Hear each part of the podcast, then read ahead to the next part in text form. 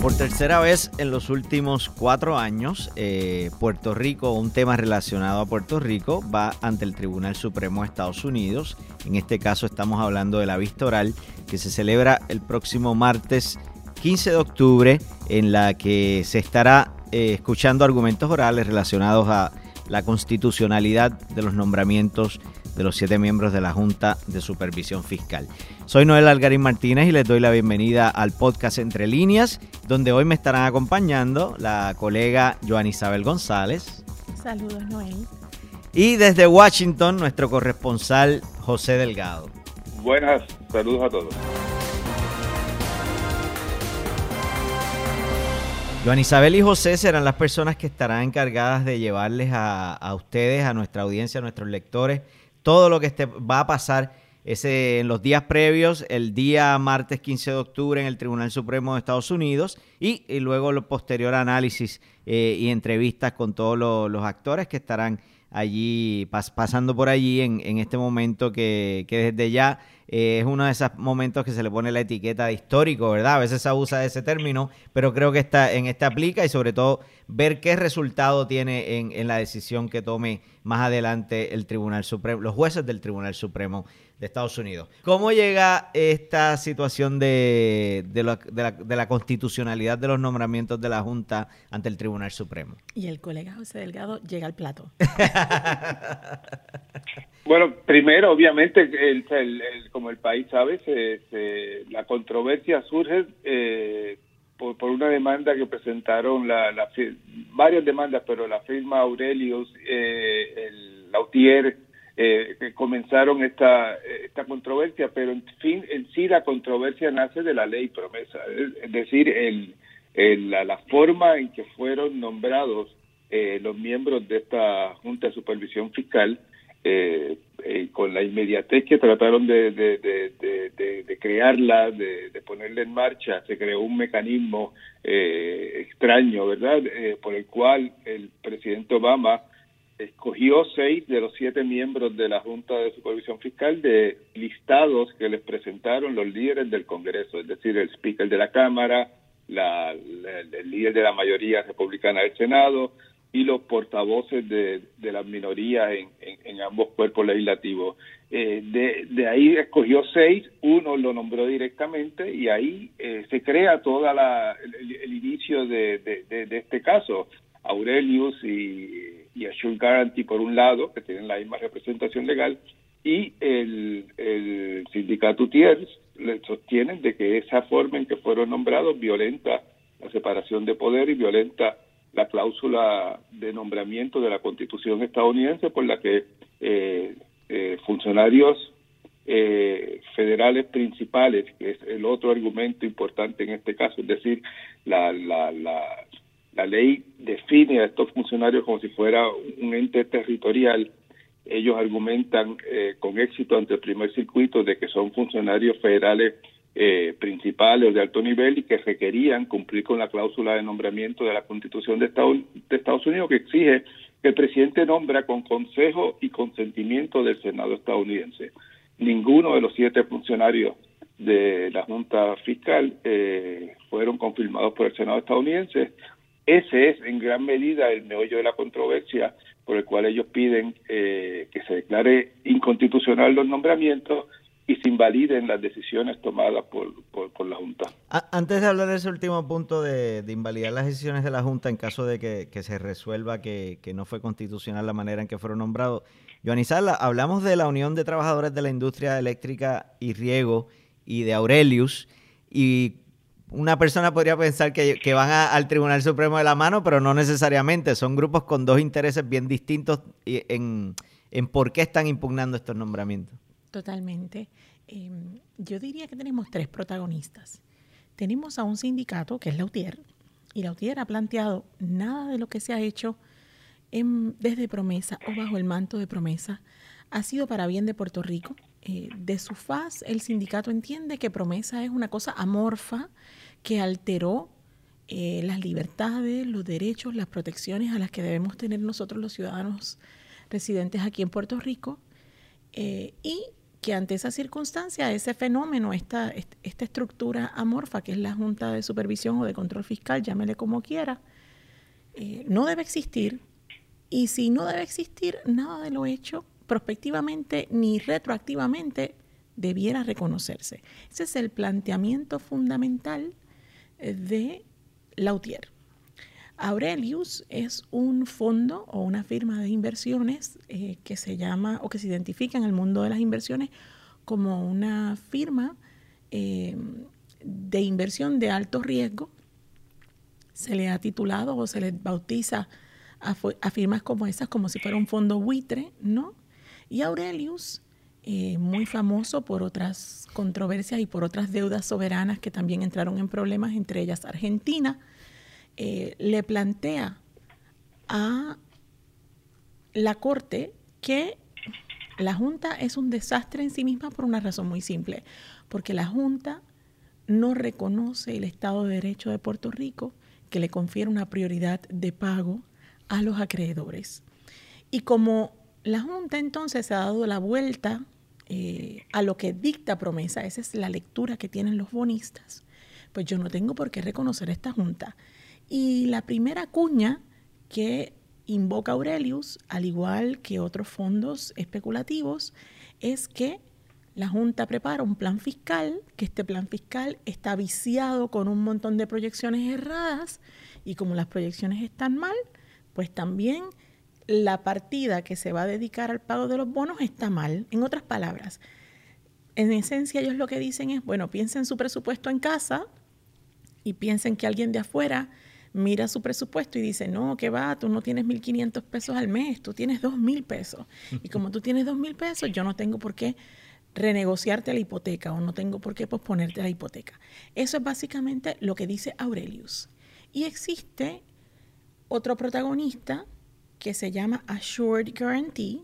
Y Assured Guarantee es una aseguradora de bonos. Una aseguradora de bonos es esta entidad que garantiza que un bonista va a recibir su pago si el deudor, en este caso Puerto Rico, no paga. Es decir, ese inversionista no se perjudica ante el impago que pueda tener Puerto Rico, pero ese dinero lo tiene que desembolsar Assured. Y lo que Assured ha dicho desde el día uno es, este plan fiscal es un plan fiscal errado, es un plan fiscal que no reconoce eh, la prioridad de pago establecida en la Constitución y en las leyes de Puerto Rico y a sabiendas y aún contando con recursos, el gobierno no le ha pagado a los bonistas y he sido yo el que he tenido que pagar el cheque para que no le falte la mensualidad a quienes han comprado bonos de Puerto Rico asegurados por esta empresa. Eh, no es la única aseguradora de bonos que interactúa con Puerto Rico. Tenemos otras tres aseguradoras, Sincora, eh, National Public Finance Guarantee y su eh, versión del otro lado, que sus siglas son FIGIC, y ahora mismo no recuerdo la totalidad del nombre, así que les pido excusas por ello. Eh, y estas empresas lo que dicen es, bueno, pues Puerto Rico emitió muchísima deuda, la emitió más barata porque utilizó mi nombre como garantizador. Piense usted cuando va a comprar el carro y le pide a su cuñado o a su hermano en la firmita, ¿verdad? Pues estas aseguradoras están diciendo exactamente lo mismo. Y dicen, y si yo me perjudico a la larga, se va a perjudicar todo el, mercado municipal estadounidense se va a hacer más caro para los condados y para los estados tomar prestados. Por consiguiente, tribunal, haga a un lado esta junta. Ellos no piden la anulación de promesas. Esto es una cosa muy importante. Ninguna de estas entidades, ni siquiera Lutier, porque Lutier no, no solicita invalidar o anular promesa, lo que dicen es, esta estructura amorfa, que acá entre nos no ha jugado como yo quiero, ¿verdad? Ese es, el, ese es el, la lectura plana. Sáquela del medio, traiga a otra gente a la caja de bateo y empecemos de nuevo. En esencia, eso es lo que los tres están diciendo. José, Joanny, para llegar a esta última instancia, que es un tribunal, el Tribunal Supremo de Estados Unidos, antes pasaron una serie de decisiones que nos trajeron aquí. ¿Qué, ¿Qué detonó todo esto para, para estar el martes 15 de octubre allí en, una sala del Tribunal Supremo? Pues si me permite, José, yo voy a, voy a arrancar con esta. Em, nosotros dijimos hace ya unos cinco años, aunque eso pudiera decirse que fue ayer, cuando Puerto Rico, cuando el Nuevo Día publicó la serie Puerto Rico en quiebra, una de las cosas que nosotros reportamos entonces eh, fue que la situación del impago de la deuda de Puerto Rico era tan fuerte, tanto en tamaño, por cuantía monetaria, como por la complejidad del caso, como por la forma en la que Puerto Rico se ha conducido en términos del manejo de su presupuesto. Nosotros reportamos en aquel momento que la situación era tan y tan y tan grave, tan particular, que íbamos a llegar probablemente a cuestionar las propias estructuras jurídico-políticas que han prevalecido en Puerto Rico eh, por más ya de seis décadas. Y en ese sentido, lo que nosotros estamos viendo es precisamente, eh, yo diría que la culminación de esta saga de desatinos, tanto monetarios como de gobernanza a nivel de gobierno, que nos han llevado a cuestionar, ¿verdad?, la propia estructura que ha creado el Congreso eh, en su poder, ¿verdad?, plenario, según se ha planteado. Y lo que ha sucedido es que una vez la Junta no decide pactar con los bonistas por la vía voluntaria, estos bonistas que primero cabildearon a favor de promesa, porque Assured y Aurelius y todas estas entidades cabildearon a favor de promesa, han dicho, esta solución era la solución que buscábamos, pero este no era el camino que íbamos a emplear. Y por una cuestión monetaria, porque estamos hablando por un tema de pago, estamos ahora cuestionando el poder del Congreso, la forma en la que un presidente de Estados Unidos ejerció su poder y de paso estamos diciendo, bórrate tres años de historia, sin contar todos los millones que hemos pagado en asesores, ¿verdad? Bórrate todos esos tres años de historia y empecemos de nuevo. Eh, y cuando digo empecemos de nuevo es casi una cosa terrible, porque lo que estamos diciendo de empezar de nuevo es volver a sacar números sobre cuánto tenemos en el presupuesto, cuáles son las deudas, a quién le debemos y cómo, ¿verdad? Y, y venimos a tener este cuestionamiento justo cuando la Junta ya radicó el plan de ajuste para modificar y reestructurar la deuda del gobierno central. Así que estamos aquí por una cuestión de dólares y centavos. Y yo sé que mi colega va a hablar de la otra dimensión de por qué estamos aquí. Adelante, José. Sí, bueno, o sea, en términos del proceso eh, ante el tribunal, eh, todo empieza en el tribunal de de bancarrota territorial, ¿verdad?, que preside la jueza Laura Taylor Swain. Eh, allí se ve el caso inicialmente y ella eh, mantiene la constitucionalidad de, la Junta, eh, coincide con, con la, la forma en que fue redactada la ley en que se trata de funcionarios territoriales y, y en ese momento valga recordar que también surge una decisión del Tribunal de Reclamaciones Federales que decía todo lo contrario, que era una entidad federal y en última instancia ahí está el, el, meollo de la cosa, es decir, si usted los va a considerar funcionarios que pertenecen al gobierno al territorial de Puerto Rico, que es el que el que les financia, pero al que no responde ni hay forma de llamarle la atención de ninguna forma, o si son funcionarios eh, típicamente federales principales con unas responsabilidades muy amplias eh, que le otorga el gobierno federal sobre la isla. Este caso se apela y allí en, ante el primer circuito pues baja la decisión desde, la audiencia oral que hubo en el primer circuito de apelaciones hubo ya eh, eh, una idea de, por dónde venía ese panel presidido recuerdo por el juez eh, Juan Torruella que ha, históricamente verdad ha tratado de, impugnar la base de, de la relación entre Puerto Rico y Estados Unidos eh, los casos, la doctrina de los casos insulares que determinó que Puerto Rico pertenece a, pero no es parte de Estados Unidos, que Puerto Rico es un territorio no incorporado que no va encaminado a la estadidad, y aunque él rechaza en, en la audiencia y en la opinión eh, que emite el panel de jueces el, entrar a, reformular los casos insulares. Hay expertos como el, el, abogado Carlos Gorrín, eh, que es constitucionalista de la Universidad Interamericana, y dice que en la práctica fue lo que hizo, porque este caso lo que en última instancia eh, pudiera hacer es una revocación del, de un caso de, principios del siglo pasado, Downs versus Bidwell, en el que eh, se determinó que a pesar de que una ley del Congreso hacia un territorio podía estar en contra de una cláusula eh, eh, constitucional, el hecho de que no era una cláusula fundamental, el hecho de que Puerto Rico era un, territorio no incorporado, pues permitía no tener que cumplir con esa ley, eh, con esa con esa cláusula constitucional. En este caso, eso es lo que lo que trata de argumentar el gobierno de Estados Unidos y la Junta, de cierta forma, es decir, miren, el Congreso tiene poder para legislar sobre Puerto Rico, no se trata de derechos fundamentales de los ciudadanos, eh, así que el Congreso puede decidir si esa cláusula de nombramiento aplica o no aplica. El juez, el panel de, jueces que encabezó Torreya dice que, que no, que, que, que, esto es una cláusula eh, constitucional que tiene que ser respetada al momento de legislar sobre Puerto Rico y los territorios.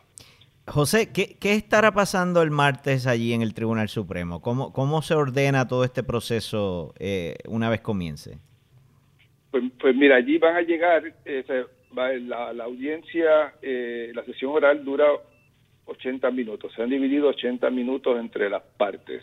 Esto significa que el, gobierno de Estados Unidos, representado por el Procurador General del Departamento de Justicia, va a tener 20 minutos los otros 20 minutos eh, lo va a consumir el abogado de, de, la Junta, ellos dos prácticamente en tándem tratando de decir que el Tribunal de Apelaciones erró. Los otros 40 minutos se los dividen eh, los, los, demandantes. Eh, han acordado que Aurelius Assured va a consumir 30 minutos, básicamente eh, hablando de, la constitucionalidad del caso, de, todos los argumentos que, se han traído en, términos de la, de la de que sí. porque hay una cosa que hay que recordar, el, el Aurelius, Assure, Lautier ganan el aspecto de que el primer circuito les concede que los nombramientos fueron hechos eh, inconstitucionalmente, pero el tribunal eh, utilizando lo que se llama en, el derecho la, la, doctrina del funcionario de facto, no revierte las decisiones tomadas por ese ente que han declarado inconstitucional. El, en la apelación o en la, petición de certiorari al Tribunal Supremo de Estados Unidos para que revise este caso, la UTIER y, y las firmas de inversiones y la aseguradora dicen, no, no, no, si usted me declaró inconstitucional la forma en que estos señores fueron nombrados, sus decisiones también tienen que ser inconstitucionales. Usted está desincentivando que yo venga al tribunal a reclamar una acción inconstitucional si no me va a dar el remedio de revertir las decisiones. Pues entonces, el, el Assure y, Aurelius, representados por, por un ex procurador general, eh, Theodore Orson, va a tratar de encargarse de esos aspectos básicamente relacionados a la decisión que tomó el, primer circuito. Otros 10 minutos lo va a conseguir la abogada de la UTIER, Jessica Méndez, eh, que va a ir entonces a tratar de revivir el debate sobre los casos insulares, que aunque fueron ignorados por nombre y, el, y el panel de apelaciones trata de darle la vuelta al asunto y que esto realmente va al meollo de la relación entre Puerto Rico y Estados Unidos, la UTIER va a tratar de traerle a, los jueces que van a estar allí eh, escuchándolo eh, el argumento de que miren, no, no, no, aprovechen este caso para revocar los casos insulares, una doctrina que, que, todos los expertos legales consideran eh, fue implantada en una época con una visión racista, discriminatoria y amplíe, es decir, el marco de la decisión que pueda tomar en este caso. Normalmente cuando un abogado llega allí a hablar, a consumir sus minutos frente al, foro de, ante el tribunal, eh, los jueces interrumpen cuando les da la gana. Hay, veces que le dicen, bueno, te doy 20 minutos para que argumentes el caso ante el tribunal. Y los jueces pasan 20 segundos y empiezan a hacerles preguntas. Según los abogados, en esta ocasión, el tribunal les va a dar dos minutos. Es decir, si yo tengo 20 minutos como, como parte eh, del caso garantizado, pues los jueces te van a escuchar por lo menos dos minutos. Eh, José, ¿participan los, nueve, ¿participan los nueve jueces de la Corte Suprema en este proceso? Los, los nueve están sentados allí. Eh, el juez Clarence Thomas nunca hace preguntas. Sí, eso es notorio. Y no necesariamente todos van a hacer preguntas pero eh, van a tener la oportunidad. Hay veces que se vuelve un poco de gallinero, de que empiezan a, tratar de competir unos jueces y otros por quién hace la pregunta y quién domina la, conversación, porque no hay reglas, ¿verdad? Es solamente este, eh, ellos están allí tratando de, aclarar sus dudas o de, de, levantar asuntos que creen importantes. No siempre, cuando, cuando escribamos la historia, Joan y yo, de martes para miércoles, explicando lo que pasó allí, va a haber una transcripción. De, martes para martes. Claro, claro, digo yo, pero, pero martes para martes y después martes para miércoles. La, la gente va a ver allí una serie de argumentos que no necesariamente van a estar en la opinión. O sea, en muchas ocasiones los jueces tienen unas dudas, tienen unas áreas en las que quieren escuchar eh, eh, a, a, la parte en el caso, pero no necesariamente eso significa que va a formar parte de su opinión y se pueden entrar en un debate amplísimo sobre los casos insulares, sobre la relación entre Puerto Rico y Estados Unidos y quizás obviarla para no tratar de crear eh, un, un, problema político, ¿verdad? Y, y, y en cierta medida la costumbre ha sido que el Congreso, digo, que el Tribunal no le impone decisiones al Congreso sobre Puerto Rico. Deja en manos del Congreso las decisiones políticas sobre la relación entre Puerto Rico y Estados Unidos. ¿Qué, qué, cuánto tiempo tardaría en emitirse esa opinión eh, una vez presentados los argumentos orales el, el martes? Yo creo que hay consenso en que puede ser tan rápido como diciembre. Eh, la ley promesa ordena que, las decisiones sobre este sobre este estatuto se tomen con, con, celeridad y un poco eso lo hemos visto en el proceso eh, hacia la revisión del caso. El, Tribunal Supremo de Estados Unidos decidió en junio que iba a revisar el caso y estableció una agenda eh, muy rápida por la que ya han recibido todos los argumentos a favor y en contra de la decisión del primer circuito. Cuando esos jueces se sienten el, el martes a, considerar este caso, ellos se conocen eh, de rabo a cabo eh, los argumentos. Eh, realmente van allí un poco, por eso te digo, a crear dudas. Hay gente que piensa que tan rápido como diciembre, otros me dicen, no, quizás principios de, de, enero. Yo apostaría de que ellos no se van al receso de Navidad sin, sin decidir este caso. Joan Isabel, en, en caso de que la opinión establezca que estos nombramientos eh, no se hicieron de manera constitucional, ¿qué implicaciones podría tener esto en tanto en la Junta como para Puerto Rico? Pues diría que todo va a depender de la granularidad de la opinión. De entrada es importante indicar que los actuales miembros de la Junta ya terminaron sus mandatos. El periodo de tres años para el que fueron designados concluyó el pasado 30 de agosto. Por consiguiente, estos directivos están eh, en este momento en lo que se conoce como un holding over, que no es otra cosa que ocupo la posición hasta tanto se nombre un sustituto. Entonces uno dirá, si la Corte Suprema eh, determina que esta Junta es inconstitucional, bueno, pues automáticamente la Corte tendría que establecer efectivo a qué momento. Es decir, al momento del 15 de febrero, que es la decisión del primer circuito, o al momento de la determinación de la Corte Suprema. Y en ese momento, la Casa Blanca puede tomar diferentes cursos de acción. Pudiera decir, bueno, pues quizás estos son los directivos que hicieron bien, vamos a nombrarlos otra vez y vamos a enviarlos al Senado. Ya recordemos que la Casa Blanca hizo tal referido en el verano, según reportó ¿verdad? el colega José ampliamente, eh, mientras todos estábamos enfocados en otras cosas acá, en el chat y todo lo demás, lo cierto es que ese, ese proceso estaba en curso eh, a nivel de, del Senado de los Estados Unidos, ¿no? Y esa pudiera ser una situación. Otra situación pudiera ser que independientemente del fallo que emita eh, el, la Corte Suprema, ¿verdad? Diciendo, no, esta es una entidad constitucional, o sus nombramientos fueron nombrados constitucionalmente, ¿verdad?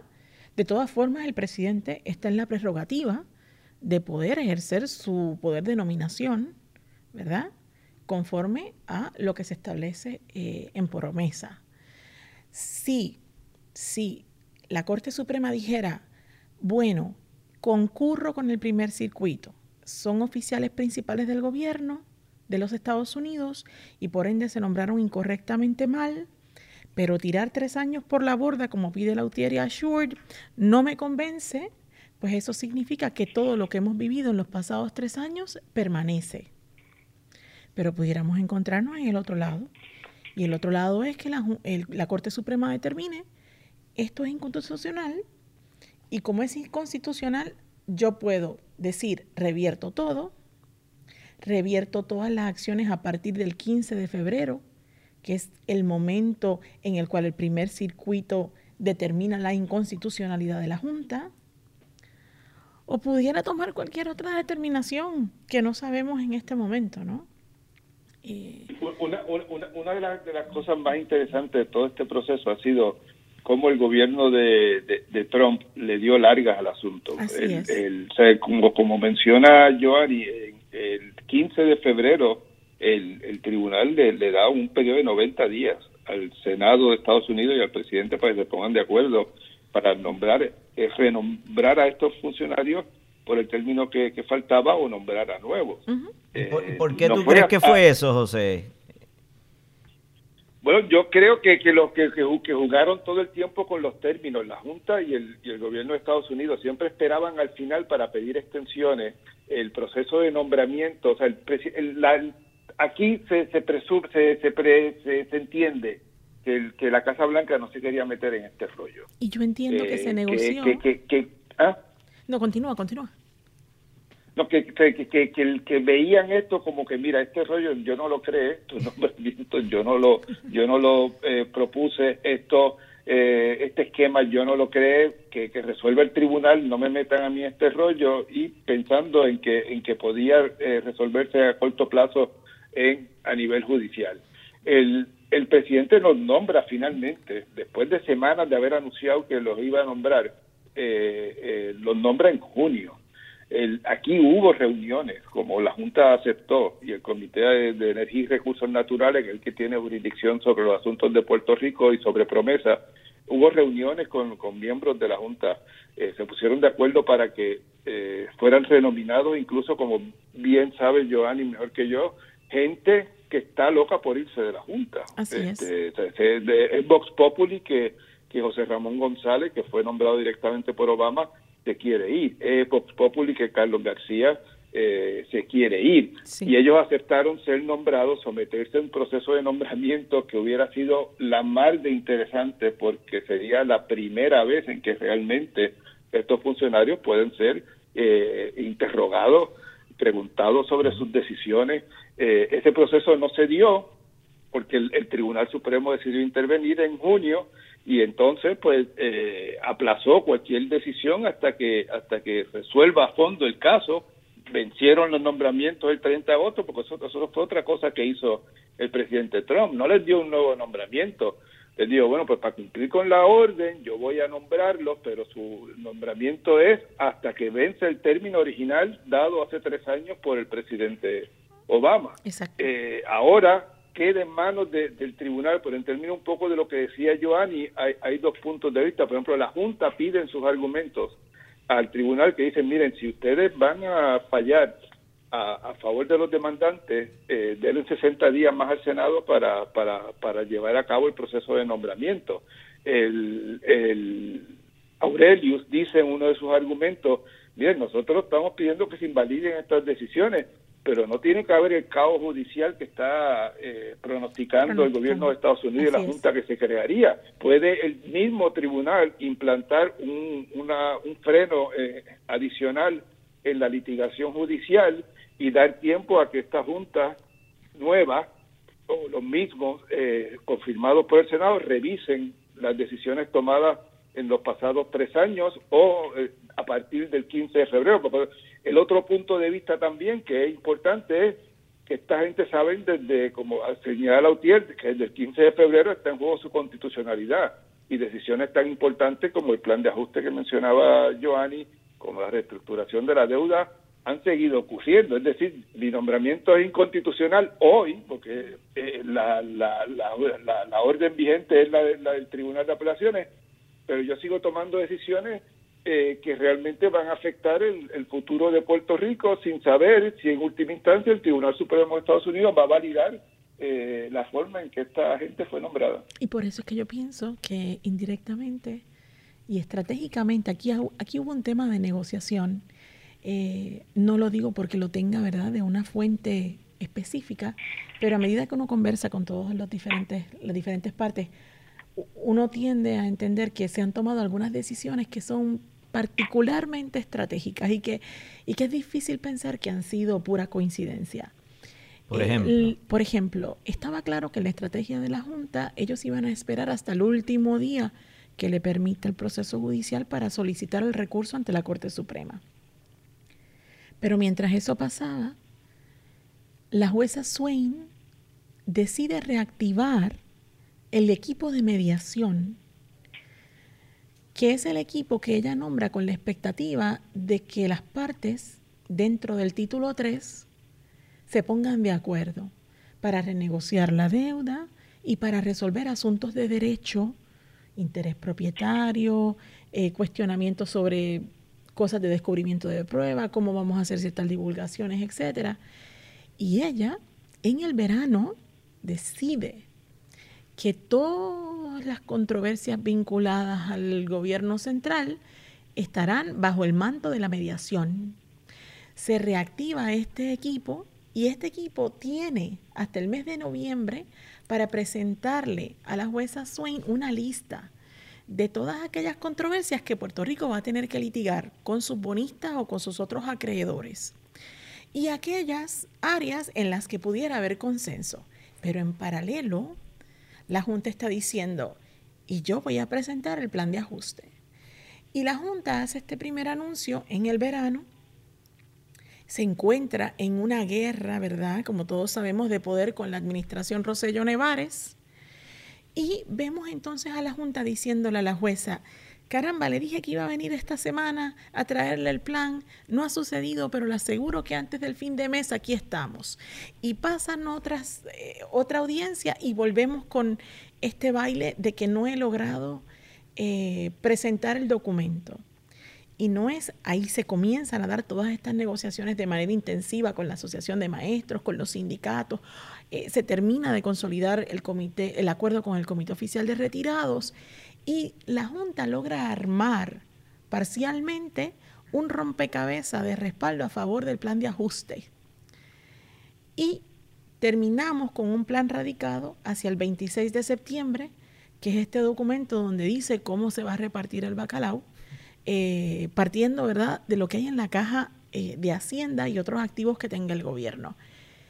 Se me hace muy difícil pensar que en la estrategia legal y en todas esas conversaciones que se tienen con Casablanca no se le haya dicho a todas estas partes, dame una oportunidad, déjame presentar el plan de ajuste, deja que yo, junta, la que ha estado tres años aquí intentando poner orden, me vaya con la erradicación del plan. Eh, ¿Por qué? Y además Porque la, fuerza que tiene eso, Giovanni, en términos del cuco, Claro. En, la audiencia, es decir, miren todo lo que hemos logrado. Exactamente. Y en ese sentido, por eso es que también en parte yo pienso que le representa una camisa de fuerza a la Corte Suprema. Aunque se pueda plantear y cuestionar seriamente la aplicación de la doctrina de facto, que es que alguien ejerciendo sus funciones porque entendía que tenía el derecho a hacerlo, eh, no se debe anular lo que se hizo, aunque existen serios cuestionamientos ahí, que es un planteamiento en el que insiste muchísimo Lautier, lo cierto es que un juez, que como sabemos los tribunales no son ajenos a las dinámicas externas, vaya a decir, caramba, pero ven acá, ¿cómo es esto? Que yo tengo que declarar inconstitucional a toda esta gente y voy a tirar por la borda tres años, cientos de millones de dólares en honorarios Y ahora estos acuerdos que se han llegado, vamos a ponerlo muy simple. Una decisión para revertir eso implicaría revertir Cofina. La reestructuración de Cofina que ya se dio, que se completó. Una decisión como esa implica revertir la renegociación del Banco Gubernamental de Fomento, que ya se pactó, que hay gente que vendió, que, que prescindió de las posiciones que tenía en esas deudas como parte de la reestructuración. Eh, así que, y les menciono esos dos casos porque aunque suene duro, para este mundo es más importante estos acuerdos contractuales que cómo cuadramos la caja o cuánto dinero hay en educación o en salud, aunque para nosotros eso nos pueda levantar eh, el ceño, ¿no? Eh, por, por consiguiente, a mí se me hace difícil pensar que la Corte Suprema va a tirar por la borda eh, esos tres años, así hayan sido buenos o hayan sido malos para Puerto Rico. Y tengo la impresión de que como parte de la estrategia, la Junta quería llegar a la Corte Suprema diciendo, yo descargué mi función desde el punto A hasta el punto B. Recuerden que esta Junta tiene un mandato claro. Estabilidad fiscal y regreso a los mercados. De entrada, por más que nosotros digamos que no, esta Junta tiene ante sí un gobierno que ha cuadrado su presupuesto gastando menos de lo que ingresa. Claro, es un cuadro artificial porque no hemos cuadrado la hipoteca. Pero realmente en lo que significa gastos y egresos, el gobierno está ingresando más recursos de los que gasta. Así que esa parte del mandato está casi hecha, nos guste o no. Y la segunda parte es la siguiente. Yo me presento a la corte y resulta que yo tenía en mis planes renegociar unos 48 mil millones de dólares, que es lo que llega al título 3. Esto es bien importante. Nosotros estamos hablando de 72 billones de dólares en deuda que tiene Puerto Rico. Pero lo que ha llegado al tribunal para renegociarse son únicamente unos 48 mil millones, ¿no? Eso es bien importante que lo entendamos. ¿Y qué dice la Junta? Oiga, juez, que ya yo negocié COFINA, que ya yo he llegado a un acuerdo con el Banco Gubernamental de Fomento, que ya yo tengo un acuerdo en PRITCO, que tengo un acuerdo preliminar en la Autoridad de Acueductos y Alcantarillados, que me he entendido con una ínfima parte de los bonistas de obligaciones generales, valga que con el precio que tienen algunos de esos acuerdos, es lógico que se haya llegado a ese entendido. Eh, y cuando yo me presento ahí, yo le digo muy fácil a esta corte, bueno, pues mírame al cabo de tres años, yo he podido reestructurar ya más de la mitad de la deuda que estaba en juego. Y tengo un acuerdo con los retirados. ¿Estás seguro que vas a tirar por la borda todo eso? Así que en ese sentido, la Junta se presenta diciendo, he cumplido, básicamente, nos guste o no, el mandato de tres años que tengo y que estaba en vez de promesa. José ya mencionó a dos de los miembros de la Junta, Carlos García y José Ramón González, los otros cinco, eh, y el presidente José Carrión III, David Skill, Andrew Biggs, Ana Mato Santos y Artur González. Independientemente de lo que sea la opinión del Tribunal Supremo de Estados Unidos, eh, José mencionó que tanto Carlos García como José Ramón no interesan continuar. ¿El resto qué será de ellos?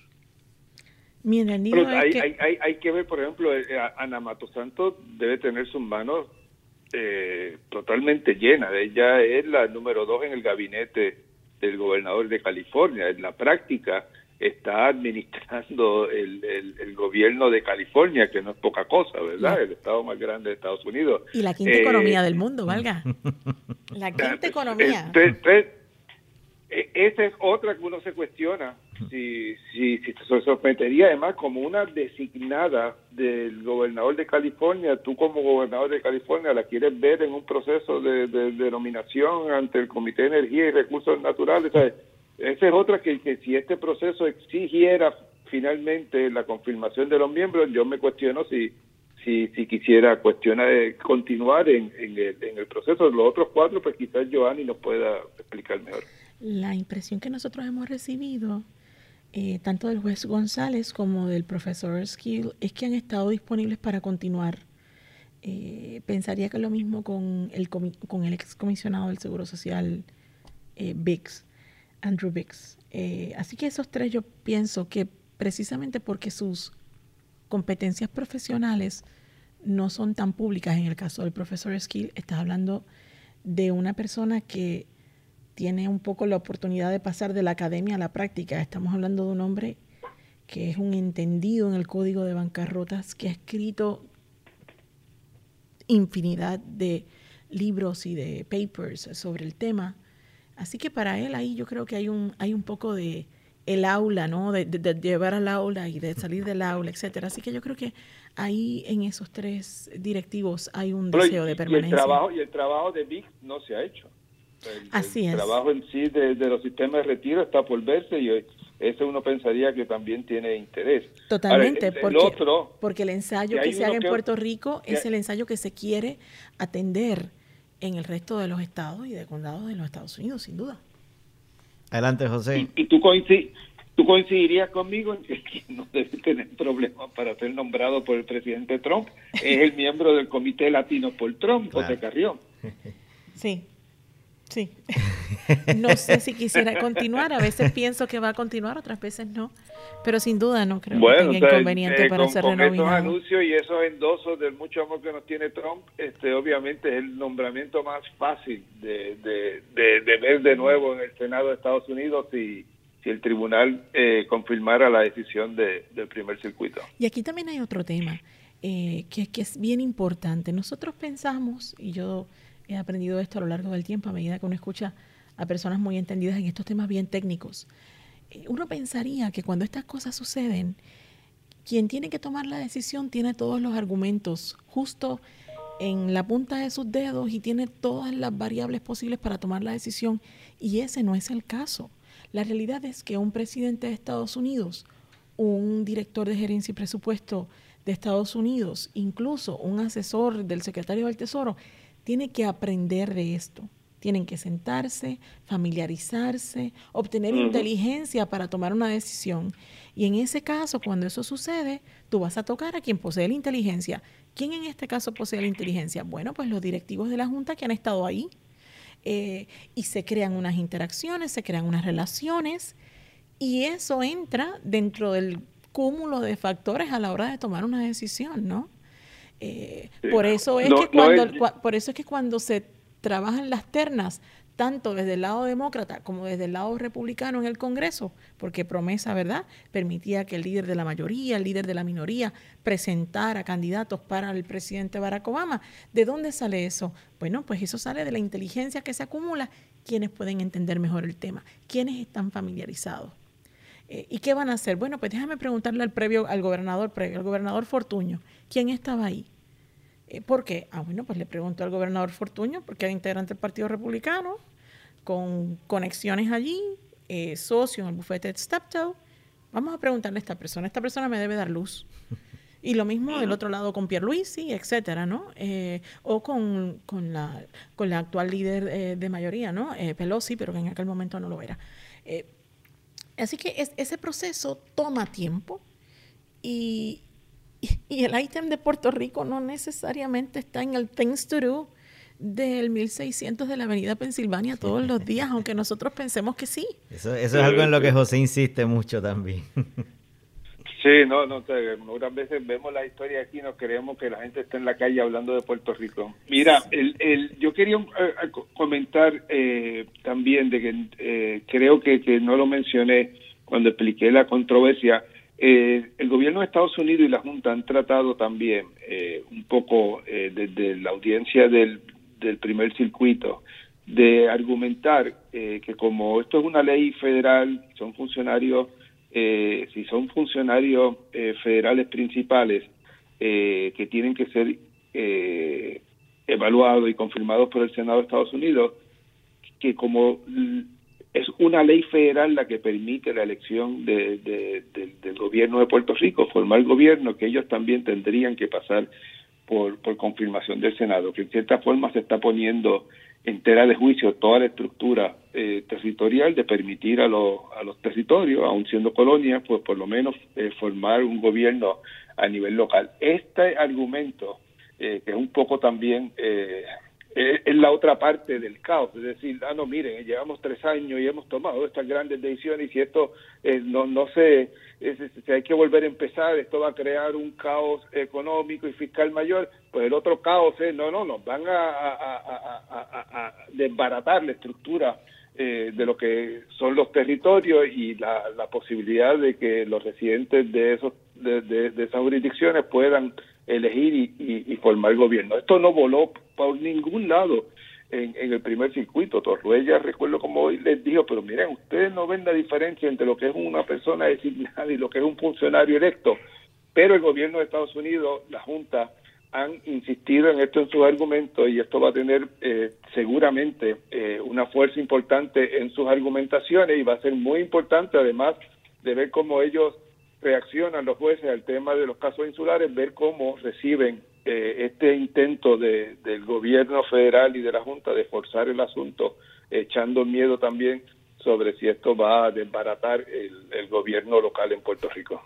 Bueno, eh, les invito, amigas y amigos, a estar pendientes a la cobertura que tiene el Nuevo Día, una cobertura especial en Washington. Eh, la, la, colega Joan Isabel González parte este fin de semana para estar allá junto a José Delgado y un equipo de trabajo que componen otras dos compañeras para estarle llevando todo. Mayra González. Y Tere Canino. Canino.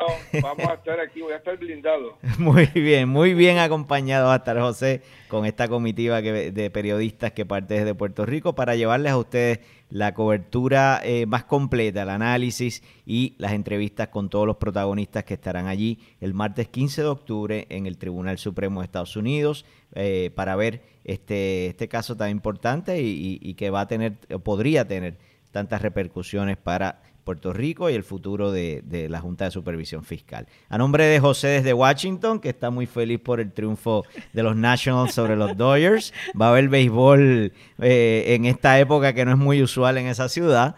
Y a nombre de Joan Isabel nos despedimos y les recuerdo que el podcast Entre Líneas está disponible en todas las plataformas de streaming eh, eh, como, como iTunes, eh, Google Play, Stitcher, Spotify, entre otras. Así que por favor suscríbase, ahí nos puede dar su rating también, puede dejar comentarios y, al suscribirse recibirá alertas de cuando un nuevo programa ha sido publicado.